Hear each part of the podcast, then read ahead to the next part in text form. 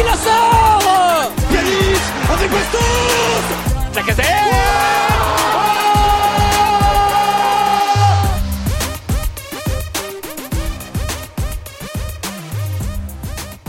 Et salut à toutes et à tous, on se retrouve pour un nouveau numéro du Gone Olympique. Aujourd'hui, on va pouvoir euh, bah, débriefer ce match qui vient d'avoir lieu euh, contre le Havre, euh, match perdu par l'Olympique Lyonnais 3 buts à 1 au stade Océane. Euh, défaite euh, qui vient un peu, euh, bah, pas gâcher la fête, mais qui vient un petit peu mettre fin à cette série de victoires et de mieux qu'on avait depuis quelques temps, bah, depuis courant, le courant oui, du mois de décembre. donc c'est un peu un coup de froid pour ce match et du même coup on perd le match, mais on perd aussi deux défenseurs importants, O'Brien et Kaleta Char, qui ont tous les deux pris un carton rouge et l'Olympique Lyonnais a fini le match à 9. Et avec moi pour débriefer tout ça, j'ai euh, Arthur. Salut Arthur. Salut Kylian, salut à tous les auditeurs. Euh, comme euh, souvent dans ce podcast, très content de te retrouver, un peu moins content de, de ce qui vient de se passer. Non, non, mais c'est clair, oui, là, il est 19h30, donc on est vraiment dans la foulée du match. donc oui, comme je vous disais, l'Olympique Lyonnais a perdu 3-1 dans un match où on n'a finalement pas fait énormément de choses. Il y a eu quelques situations, on a réussi à mettre un but, mais bon, deux cartons rouges, des, des erreurs défensives, des peut-être des éventuelles erreurs de placement, encore une fois, de, de notre Anthony Lopez national. bref, plein de choses à dire. C'est quoi ton, ton premier ressenti, euh, Arthur?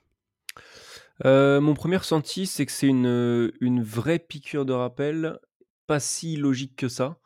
parce que quand on regarde bien, alors oui, avec quatre victoires de suite, toutes compétitions confondues, sans prendre de but à chaque fois, donc il y a vraiment des choses intéressantes. Hein. On va pas être que dans le négatif quand on perd et que dans le positif quand on gagne. Mais on remet un peu les pieds sur terre parce que quand on regarde sur les trois dernières victoires en Ligue 1, euh, il y avait celle contre Toulouse avec un peu plus de marge. Sinon, contre Monaco, c'est un hold-up. Euh, contre Nantes, euh, si Nantes exploite un peu mieux nos, failles, on repart pas. enfin, on prend pas trois points ce soir-là parce que c'était pas un grand match de l'OL. ensuite, c'était Pontarlier, donc pas vraiment une opposition digne de ce nom entre guillemets. donc finalement, ça nous rappelle une chose qui est très très importante, c'est qu'on n'a on pas de marge en fait. On n'a toujours pas de marge. Euh, pourquoi? En grande partie parce que bah, il y a encore euh, quasiment tout à régler sur le marché des transferts au niveau du recrutement. Euh, et puis qu'on a encore des certitudes et des schémas à travailler dans le jeu. Donc voilà, on n'a toujours pas de marge et c'est pas ces trois victoires là qui devaient nous le faire penser. Lyon est loin d'être une équipe sauvée dans la lutte pour le maintien et finalement bah, c'est bien que cette piqûre de rappel arrive tout de suite si elle devait arriver, on s'en serait bien passé, mais c'est bien qu'elle arrive tout de suite parce que ça va remettre les idées en place à tout le monde. Et espérons, avec en plus les deux euh, exclusions en défense centrale, que du coup ça permette de mettre un petit coup de boost euh, sur le marché des transferts, notamment euh, bah, en défense centrale parce que c'est pas au niveau. Bah, c'est clair, hein, juste petit point mercato, effectivement, on a donc, enregistré l'arrivée de de Lucas Perry, au poste de gardien, derrière Anthony Lopez, Adrielson en défense, tous les deux qui viennent donc de Botafogo et sur l'aile, on a aussi enregistré l'arrivée du jeune Fofana, qui était, dans le championnat belge. D'ailleurs ce ce jeune Fofana qui a fait son entrée en jeu, euh, à la fin du match, qui a fait quelques bons débordements. Bon, c'est qu'un début et c'était pas sur une longue période, donc un peu difficile à juger. Mais si tu avais quelques mots là-dessus, euh, Arthur, avant qu'on passe au match en détail. Euh, ouais, sur Fofana, bah, effectivement très difficile comme contexte pour lui, le pauvre, de rentrer à 2, à 3-1 pour le Havre, à 10 contre 11 à ce moment-là. C'était avant l'exclusion de Kaeta Char, hein, qui se fait expulser à la 90e. Entrée, bah effectivement, on, attendait beaucoup des fulgurances, etc. Il y en a une ou deux, notamment, je pense à une où il fait un assez long travail de percussion sur le côté gauche et ensuite il centre en retrait et Cherki arrive pas vraiment à la reprendre, mais c'était une bonne percussion comme on en attend de, de lui. Donc en quelques minutes, on a pu voir un petit peu à quoi on peut s'attendre avec lui, mais je pense qu'on est encore loin d'avoir vu tout ce qu'il peut apporter et c'est bien normal. Mais, voilà, c'est euh, Fofana. Alors, je pense qu'il arrive pour être titulaire parce que les, observateurs du football belge ont l'air d'être assez d'accord et unanimes sur le fait qu'il est prêt pour la Ligue 1, ce, ce garçon. D'ailleurs, il joue en Ligue des Champions. Euh, donc euh, pour Fofana, oui, il arrive comme titulaire. Pour Adrielson et pour Perry, c'est pas tout à fait la même chose. Là, on a besoin de recrues. Euh, je vais presque tous les mettre dans le même sac, ceux qui sont arrivés jusqu'ici. On a besoin de recrues qui arrivent avec l'étiquette de titulaire indiscutable tout de suite quasiment.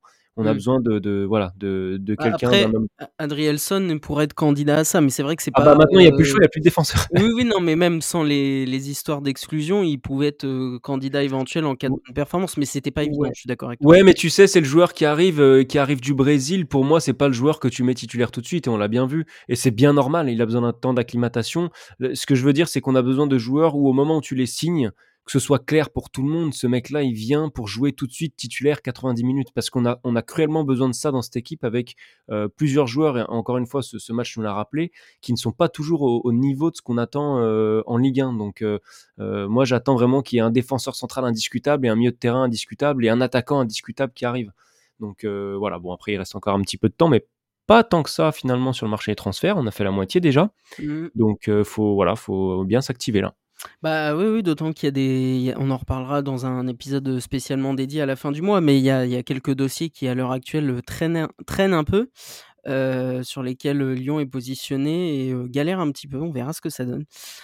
pour en revenir, plus précisément au match, je voulais avoir ton ton ressenti sur les divers faits de jeu, notamment les deux cartons rouges, les histoires de penalty, pas penalty, main, pas main. Qu'est-ce que tu en as pensé un petit peu de de tous ces faits de jeu qui ont été certes grandement en notre défaveur, euh, mais euh, qui, euh, bah, qui mérite d'être analysé puisqu'il était le match. Ouais, bah alors pour moi, tout est quasiment logique dans ce qui s'est passé cet après-midi. Il y en a un qu'on a un petit peu oublié au début, mais on est quand même pas loin de prendre un carton rouge, et en particulier Jake O'Brien est pas loin de prendre un carton rouge beaucoup plus tôt que ça dans le match, parce que finalement il y a un hors-jeu signalé, mais il fait faute en position de quasi dernier défenseur. Euh, en tout cas, je pense que s'il n'y avait pas hors-jeu, euh, je pense que le, carton était rouge. Après, euh, là, c'est de la, c'est de la fiction. ensuite, il y a, alors ça, ça fait énormément parler sur les réseaux et j'ai même des, des, amis à moi qui étaient tous unanimes pour dire qu'il y avait penalty sur l'intervention de qui? D'ailleurs, j'ai oublié le, nom du Havre qui fait cette intervention un peu musclée dans la surface sur Clinton Mata. Ah oui, j'ai complètement oublié aussi, je t'avoue. Prend le ballon et qui, c'est ces fameuses actions où il prend le ballon d'abord et son, son pied termine sur le tibia après le ballon. Donc c'est des, interventions musclées. Moi, je suis pas scandalisé par le fait qu'il n'y ait pas penalty parce que pour moi, euh, c'est contre l'esprit du jeu de siffler des fautes et encore plus de mettre des cartons rouges sur ces actions-là. Ça a déjà été fait en Ligue 1, c'est pour ça que euh, beaucoup de supporters lyonnais crient un petit peu au scandale et je peux les comprendre, parce que nous, on, s'y retrouve plus au final. Il y a des actions comme ça qui ont été sifflées en Ligue 1 en dehors de la surface et qui ont pris rouge. Là, pourquoi c'est pas sifflé sur ce coup-là? Euh, bah, c'est voilà, c'est toujours pareil, c'est deux interprétations, c'est euh, il n'y a toujours pas d'unanimité dans la lecture des faits de jeu, j'ai l'impression. Donc, euh, Mais c'est ça le problème en fait, et c'est ce que les, les, gens répondent massivement, et je les comprends aussi d'une certaine manière, c'est que sur ce genre d'action, certes le défenseur joue le ballon, et donc bah tu peux te dire il joue le ballon, donc bah ça joue, rien à signaler finalement. Mais c'est tellement rugueux que on pourrait te dire bah attends il a joué le ballon, mais enfin il a je sais pas il a le genou pété tu vois. Donc on pourrait se dire ok il joue le ballon, mais enfin si le mec en face a le genou pété, qu'est-ce qu'on fait tu vois? Il y a une, il y a une graduation à mettre qui pour moi est compliquée et qui revient à ce que tu dis, c'est que c'est difficile à juger. quoi. Bah, c'est pour ça qu'on est dans une zone grise sur cette action-là en particulier et que je parlerai pas de scandale, même si évidemment mon premier réflexe en tant que supporter lyonnais, ça a été de dire oh ça aurait pu siffler et ça aurait pu être penalty ça. Euh, après, en ce qui concerne le reste, euh, le carton rouge de O'Brien, il est complètement mérité, euh, pied bien trop haut sur le tibia, bah, je veux dire c'est c'est indiscutable. Et celle de Kaletachar, euh, j'en parle même pas. Le mec, il est à 70 mètres de, de, sa surface et, et, il sort et il attrape le tendon d'Achille. Enfin, c'est pas possible, quoi. À un moment où t'es, bon, t'allais rentrer dans le temps additionnel, donc de toute façon, il y avait presque plus d'espoir. Mais à un moment où, paradoxalement, t'es pas si mal que ça.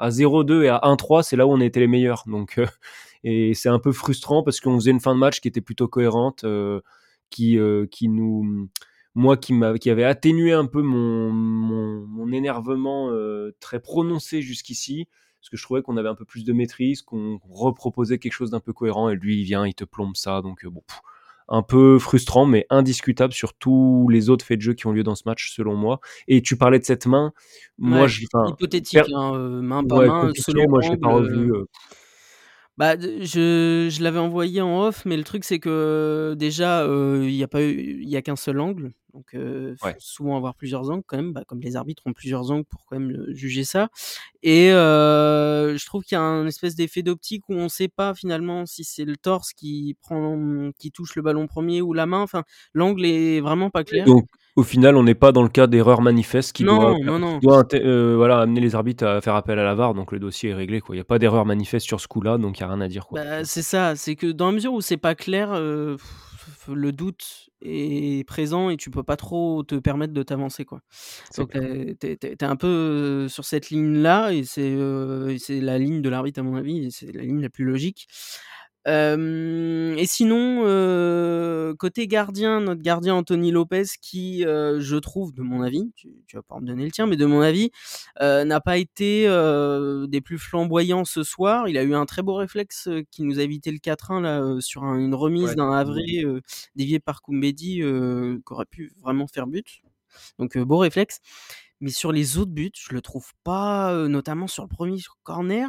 Certes, le marquage lyonnais est catastrophique, le Havrais, il a le temps de tout en reculant, en se retournant, mettre la tête, on sait pas ce que Tolisso ni, heu, je sais plus qui était devant Tolisso ne font.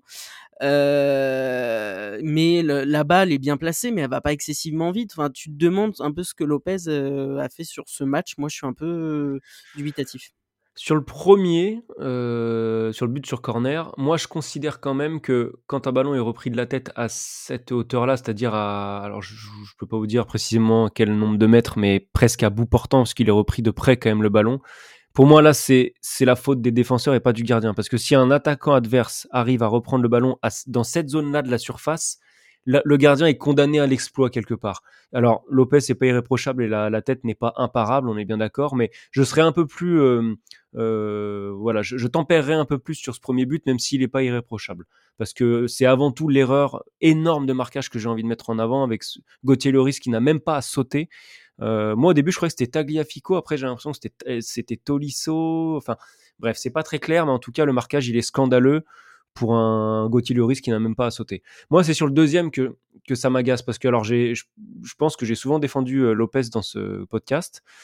Mais en fait, à force, je commence à me dire bon, on prend banger sur banger, on prend euh, frappe de loin sur frappe de loin contre Metz, contre euh, euh, je sais même plus qui, bah, là, Clermont, Lorient. Clermont, voilà, Lorient euh, cet après-midi aussi.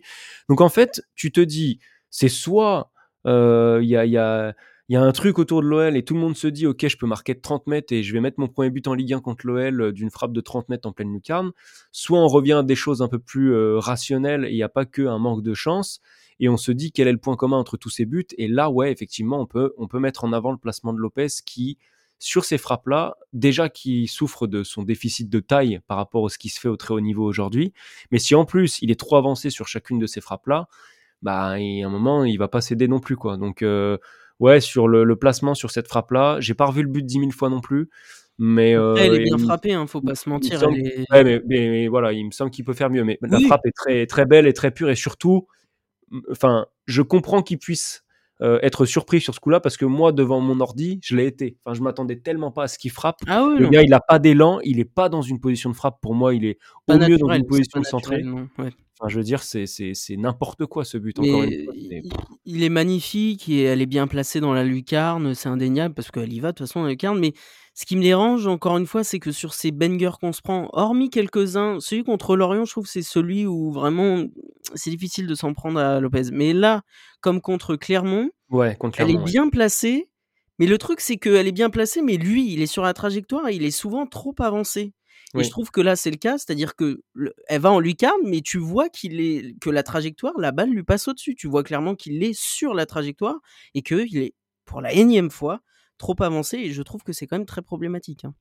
Non, non, je suis d'accord avec toi là-dessus. Après, c'est vrai que c'est très technique ce qui se passe euh, sur la ligne euh, d'un gardien. Euh, le, mec, à la base, est en position plus de centre que de frappe. Donc, le gardien, il fait assez logiquement aussi son, pas en avant pour anticiper peut-être un centre et intervenir. Enfin, il peut se passer 10 000 choses. Et j'avoue que moi, n'ayant jamais été gardien de but, je, vais. Enfin, j'ai plus de mal. C'est pour ça que j'ai toujours un peu plus de mal à être sévère avec Lopez. C'est que j'ai plus de mal à, à juger ses interventions à lui. C'est c'est quelque chose qui m'est tellement inconnu en finale, le le poste de gardien et Ah quel bah, quel moi est autant, hein. quels sont Ouais. les bons réflexes, que j'ai plus de mal à être sévère. Heu, ce qui ne veut pas dire que je suis légitime pour critiquer nos milieux de terrain, parce que j'ai pas le 10e de la qualité de nos milieux de terrain, hein. On va on va on va poser les bases. Mais quand même, je comprends un peu plus ce qui se passe, heu, dans le cœur du terrain que sur la ligne de but. Donc, heu, c'est pour ça que je je suis pas tenté d'accabler Lopez et voilà. Bah, je je j'entends ce que tu dis et même moi, des fois, je me fais réflexion, je me dis: «Attends, heu, tu es pas entraîneur de gardien, tu as jamais été gardien, heu heu, ça ça il y a des aspects, qui sont totalement inconnus pour nous et cetera» et je l'entends parfaitement et tu as raison là-dessus. Mais le problème, comme tu l'as rappelé tout à l'heure, c'est que si ça arrivait qu'1 ou 2 fois. Soit, mais le problème, c'est que c'est quand même un dénominateur commun très, très souvent cette saison. C'est une constance, je suis d'accord avec toi, c'est une et constance et où Lopez n'est plus n'est plus assez décisif pour l'OL dans ouais, une période où on en a bien besoin. et c'est là où tu peux te dire que la critique peut gagner en légitimité. C'est Ouais. que c'est quand même très, très régulier cette saison. Heu, ça commence clairement à poser question et sur le 3e but, alors je je trouve qu'il se fait trop vite avoir, en fait, sur le la frappe. C'est-à-dire que tu as, Koumbedi, qui fait Ouais, quoi, qui perd la balle, n'importe Ouais, il comment. est pris à contre-pied? Ouais, il est pris à contre-pied, mais tu vois, je trouve que c'est trop facile. Je je sais pas comment te l'expliquer, mais je trouve qu'il se fait avoir, presque comme un bleu, en fait. Je Ouais, ouais, ouais, bah, il choisit un enfin, encore une Oui, fois, après, tu il faut choisir si un côté, hein, évidemment, sur une situation à bout portant, c'est un penalty le truc, donc heu, Ouais, malheureusement, tu ouais. es obligé de choisir un côté et si je me mets à sa place, tu as Koumbedi qui essaye de de rattraper son erreur et qui veut tacler, si je dis pas de bêtises. Je l'ai pas revu au ralenti oui, celui-là. ouais, ouais, ouais. Donc quelque part, il se dit: «OK, ce côté-là est potentiellement couvert parce que, mon défenseur va essayer de tacler, donc je vais je vais protéger le côté opposé où l'attaquant va peut-être essayer de frapper». Bon, ça, c'est pareil, c'est Oui, difficile après, à OK, ouais, le dernier, je je suis d'accord, il est il est enfin, je veux c'est dire, ça se discute à plus c'est franchement du oui, oui. Mais ob mais objectivement et comme tu comme tu le disais, en fait, voilà, ce qu'on peut reprocher à Lopez, c'est qu'on ne le voit pas assez décisif, on ne le voit pas assez rapporter de points, heu, à l'OL cette Mmh. saison. Même Mmh. si, heu, il y en a d'autres que j'ai plus envie de critiquer que lui, heu, aujourd'hui et sur Bah, l'échelle de la saison. vas-y, je t'écoute, libre à toi. Non, parce que moi, ce qui me dérange, c'est que dans cette équipe, s'il y en a un qui plonge, tout le monde plonge et ça ça me ça ça me dérange fortement et et aujourd'hui, on a retrouvé le Maxence Cacré catastrophique, Ah, c'était dur, hein, même Tolisso était saison. meilleur, hein, faut le dire. Il fait, heu, il fait 2 transversales ou au minimum 2 transversales directement en touche. Heu, il perd un ballon à un moment ultra dangereux où on aurait pu être, heu, sanctionné. Mmh. Donc Cacré, heu, catastrophique. Derrière, je nous ai pas trouvé bon, bah, Koumbedi, l'entrée de Koumbedi, heu, bon voilà, il fait ce il Ah. fait ce il essaye de tomber de ma de façon pitoyable dans sa propre surface. Enfin, c'est c'est Ouais, juste drôle ça, j'avoue. Et évidemment, alors ça, c'est aussi, heu heu, révélateur d'une équipe qui joue le maintien, mais 9 fois sur 10, l'arbitre, il tombe dans le panneau et il siffle, hein. Mais là, c'était tellement flagrant Mmh. que, bah, non, l'arbitre, heu, il va pas se faire prendre pour un con, aussi facilement. Voilà, alors Cherki, je trouve qu'il fait des très, très bonnes choses, et à Et la fois, bah, mentalement, il était dedans aussi. Là, faut le Mmh. dire, il est il avait de l'allant quand même. Ouais, il a il a il y a eu des des beaux il a souvent été à l'origine des beaux mouvements, de notre part, mais mais ma malheureusement, il perd un ballon et ensuite il se jette trop sur, heu, sur le le le le 3e but, heu, le 2e but havrais. Et Heu encore trop hésitant. Il y a plein de situations où il peut tirer direct et il va chercher le dribble Oui. ou la passe et je me dis: «Mais Ouais. punaise, tire, tu as tu as un angle». Je suis d'accord, il y a ça aussi. Voilà, après, après bon, Lacazette a fait ce qu'il a il a mis son pu. but, quoi. Il met son but qui est très chanceux parce que toute son action, elle est brouillonne, elle est ratée et finalement, il arrive à mettre le parce qu'à la base, c'est une passe la l'action part d'une passe ratée de sa part et ensuite il rate son fait un clairement. contre et Ouais. la balle lui arrive, il rate son contre, mais il arrive à rattraper son truc, Tout donc est raté sauf la passe de Cherki, mais il arrive à il arrive à marquer. Bon, Ouais. voilà. Maitland-Niles fait un match neutre pour ne pas dire, heu, très moyen. Heu C'est pas le plus honteux, je trouve, mais ce oui, Non, non, c'est pas le plus honteux et puis on retrouve ce Tolisso un peu pantouflard, un peu sénateur là, heu, qui s'arrête dès qu'il perd un ballon, sur, enfin, pas au Il y a milieu de juste sa terrain, qualité mais de passe, je trouve, aujourd'hui qui était, Ouais. heu, au au rendez-vous. Ouais, mais à plusieurs fois, il m'a il m'a dérangé, il m'a agacé presque, Mmh. sur des phases où il se projette un peu, il perd le ballon pour, soit un petit accrochage, soit voilà, une imprécision technique et il lève les bras, il s'arrête alors que voilà, si tu remets le coup de contre-pressing, peut-être que tu peux récupérer ou surtout sur une fin de match, tu as pas le temps de lever les bras, quoi. Tu es mené de 2 buts, enfin, faut y Oui, aller. ça, c'est chiant, je suis d'accord. Donc il m'a un peu agacé, je l'ai retrouvé un peu pantouflard, voilà, pour, donner ce terme-là et puis, bah, voilà, heu, Moreira, bon, il est victime de l'exclusion, mais il prouve encore une fois sur son entame que c'est pas un joueur du niveau Ligue 1 pour le moment. Mmh. Mais ça, je pense qu'on est tous d'accord. Voilà, Kaleta Char qui, qui plonge en même temps que les autres. O'Brien, avant son exclusion, il fait un match catastrophique avec lui aussi des passes en touche. Donc à l'arrivée, ça fait, bah, encore une fois, la, majorité, la grande majorité des mecs qui font un match pas acceptable. Quoi. Alors, tu vois, je suis totalement d'accord avec toi, mais je trouve qu'il y a toujours un mec qui est toujours, euh, même euh, quand l'équipe plonge, qui, qui répond toujours présent, c'est c'est Mata. Je trouve que encore ce soir, même si toute l'équipe plonge, il a fait des interventions. Je, pense notamment à une intervention où tu as un, un qui part quasi, qui part quasi, oui, bah même qui part tout seul, oui, on peut dire. Et il arrive à revenir alors qu'il est grave en retard au début, et il arrive à vraiment revenir et à bloquer le Havre qui a pas de solution, qui a pas d'autre solution que de la mettre en retrait après. Et je trouve que c'est l'un des seuls qui, lorsque l'équipe plonge, et a fortiori la défense, c'est l'un des seuls qui arrive à rester à peu près la tête hors, de l'eau et à assurer le coup. Je sais pas ce que tu en penses, mais. Oui, bah, j'ai, je suis d'accord avec toi depuis le début de saison sur ce niveau-là. C'est que c'est, je me suis déjà fait la réflexion, c'est quelqu'un qui a un niveau, un niveau moyen euh, qui est toujours. qui assure grave, enfin qui assure vraiment quoi. Voilà, il a un niveau de Ligue 1. Euh, c'est pas un crack, mais c'est un joueur qui a un niveau moyen, qui va jamais aller bien au-dessus de son niveau et qui va jamais aller bien en, bien en dessous. Donc on a besoin aussi de ce type de profil-là, euh, de ce type de régularité-là dans une saison comme ça. Et, et, je trouve par contre que en tant que latéral, c'était très neutre. Quand il a été replacé dans l'axe, on a plus vu ce qu'il apportait, ce qu'il pouvait apporter, mmh. c'est-à-dire pour couvrir la profondeur, parce que le début de match, c'était le festival de la passe en profondeur au Havre, on a failli se faire prendre plusieurs fois. Et lui, il a cette vitesse, il a cette vitesse que euh, O'Brien, mais surtout Kaetatsar n'ont pas, parce qu'O'Brien, il a une certaine pointe de vitesse, mais il est un peu long au démarrage. Ouais, c'est ça, euh, c'est la carriole. voilà. Mata, lui, euh, il a quand même pour lui une, bonne capacité à couvrir la profondeur, c'est pour ça que je le préfère dans l'axe, et c'est pour ça que, bah, du coup, pour les prochains matchs, euh, on pourrait très bien avoir du Adrielson Mata, par exemple, dans bah, l'axe. Hein, le problème, c'est qu'on va revoir Kumbedi titulaire comme latéral droit, ça, c'est un vrai problème, mais. oui, vrai mais ça va, c'est Bergerac le prochain match, donc on devrait pouvoir. Et encore, je vais pas trop parler avant parce que je pense ouais, on va, on va. Hein. non, mais c'est vrai que, comme tu le rappelais au début de ce podcast, c'est vrai que ce, cette défaite sert aussi à rappeler que Lyon est très loin d'être guéri. Alors, on l'a déjà dit dans ce podcast lors des précédents épisodes, même lorsqu'on gagnait, qu'on enchaînait plusieurs victoires de suite. On l'a souvent rappelé que Lyon est loin d'être guéri. Et bah, cette défaite vient accréditer ce qu'on disait précédemment. que Lyon est loin d'être guéri, que Pierre Sage a encore beaucoup de boulot, que mmh, le staff a encore beaucoup de boulot, que les recruteurs à Lyon ont encore beaucoup de boulot pour faire avancer les dossiers, d'ici cette fin de mercato, que les premières recrues qu'on a eues, donc que ce soit Fofana ou Adrielson, vont devoir se montrer au niveau très rapidement, parce que bah, Adrielson, certes, ça sera contre Bergerac, mais il va très probablement jouer son premier match contre Bergerac en Coupe de France. Fofana va peut-être réussir à entrer dans la danse puisque bah, Nuama est à la canne, Morera ne semble pas être au niveau voilà, je ne sais pas ce que tu attends toi de ces premières recrues, vu qu'ils vont être un peu obligés de jouer par la force des choses, quoi. Ouais, bah, qu'est-ce que j'attends?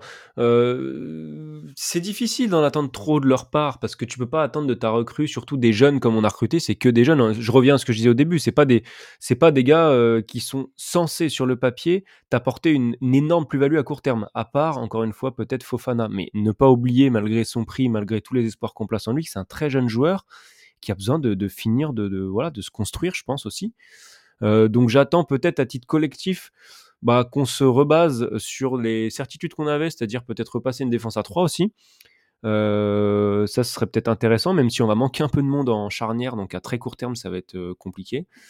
Mais, mais voilà, mais, mais j'attends et que tout le monde se remobilise dans les attitudes parce que je pense qu'en fait, tout ce temps qu'on était, même si dans les podcasts on disait faut pas s'emballer, même si voilà on, avait cette lucidité là, je pense qu'on a tous à un moment ou à un autre, après ces trois victoires de suite et pendant cette trêve euh, de Noël, on a eu ce petit moment un peu coupable euh, où on s'est dit tiens, euh, à combien de points ils sont les mecs qui jouent l'Europe? Tiens, à combien de points ils sont là, euh, milieu de tableau, tout ça? Est-ce que c'est vraiment si impossible que ça?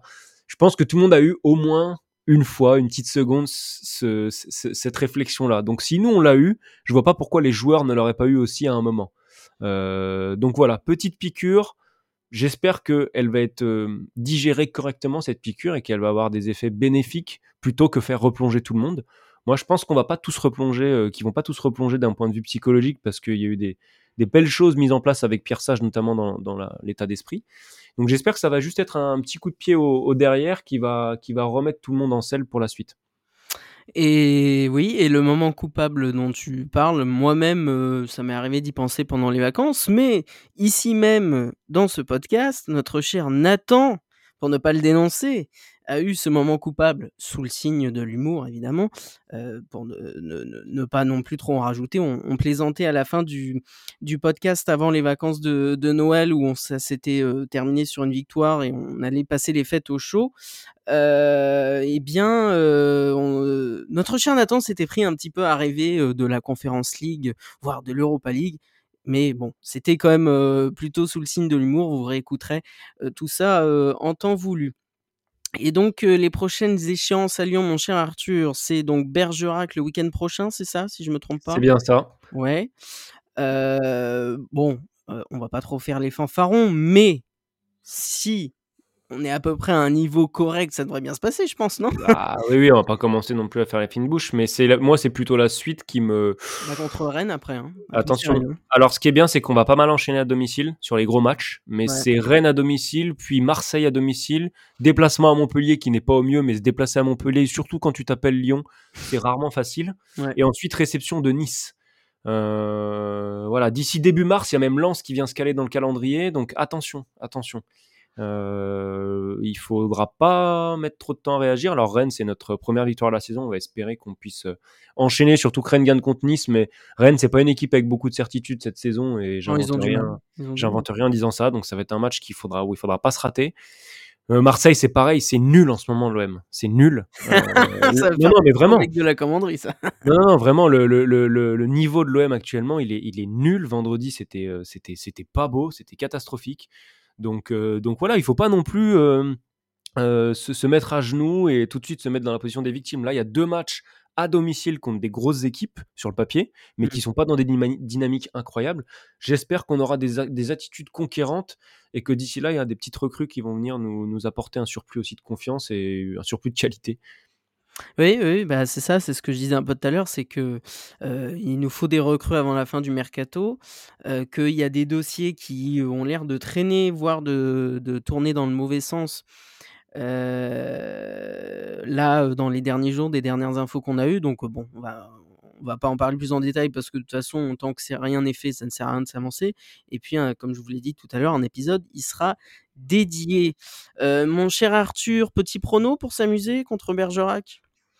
Waouh, pronostiquer la Coupe de France. Euh, ah, bah c'est pour Bergerac, ça que je demande. Je vais, je vais pas te mentir, Bergerac, je sais même pas euh, en quelle division il joue. C'est un peu. Un Alors peu honnêtement, je ne sais pas non plus. Attends, on va vérifier ça en. Allez, quand même, on va vérifier ça respect. en live, bouge pas. Vas-y, vas-y, par respect Euh, quand tu même. vois, le travail euh, journalistique, les, les, les coulisses du travail journalistique sont ici devant vos yeux. Eh bien, je t'annonce que Bergerac est 9 du groupe B de National 2. Donc, Voilà.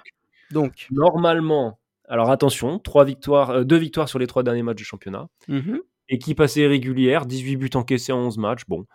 Euh, bref, on, va, on arrête cette pseudo-analyse de Bergerac. mais euh, qu'est-ce que je t'annonce? Je vais t'annoncer un, je vais annoncer un, un 2-3-0 comme contre, comme, comme au, au dernier tour. Quoi. Ok, contre Pontarlier. Voilà, Pontarlier. Euh, bah écoute, euh, le- le- la raison euh, m'engage à euh, dire euh, à peu près comme euh, toi, euh, 2-3-0, euh, avec tout le respect qu'on doit évidemment à Bergerac. Et puis il y a la magie de la Coupe de France qui nous fera peut-être mentir. En tout cas, on ne le souhaite pas en tant que supporter lyonnais. Mais euh, donc c'est la prochaine échéance pour l'Olympique lyonnais. Et derrière, ça sera euh, la réception de Rennes au Groupama Stadium. On va se laisser là-dessus, Arthur. Je te remercie euh, d'avoir été là. Euh, merci à toi, Kylian, avec plaisir. Oui, plaisir euh, partagé d'avoir été avec toi, mais euh, des plaisirs d'avoir parlé de cette défaite de Lyon, mais il fallait bien en parler. Et effectivement, comme tu l'as rappelé, ça sert aussi de piqûre de rappel un petit peu à tout le monde, puisque bah pour les joueurs, l'entraîneur, je pense que Pierre Sage était au fait quand même de que ce genre de rechute était largement possible et probable.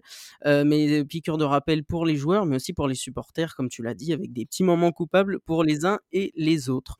On se laisse là-dessus, les amis. Retrouvez-nous sur les réseaux sociaux, évidemment, et on se retrouve la semaine prochaine. Et on se laisse avec Juni. Salut. Salut tout le monde. C'est moi qui dis merci à vous tous parce que c'était magnifique.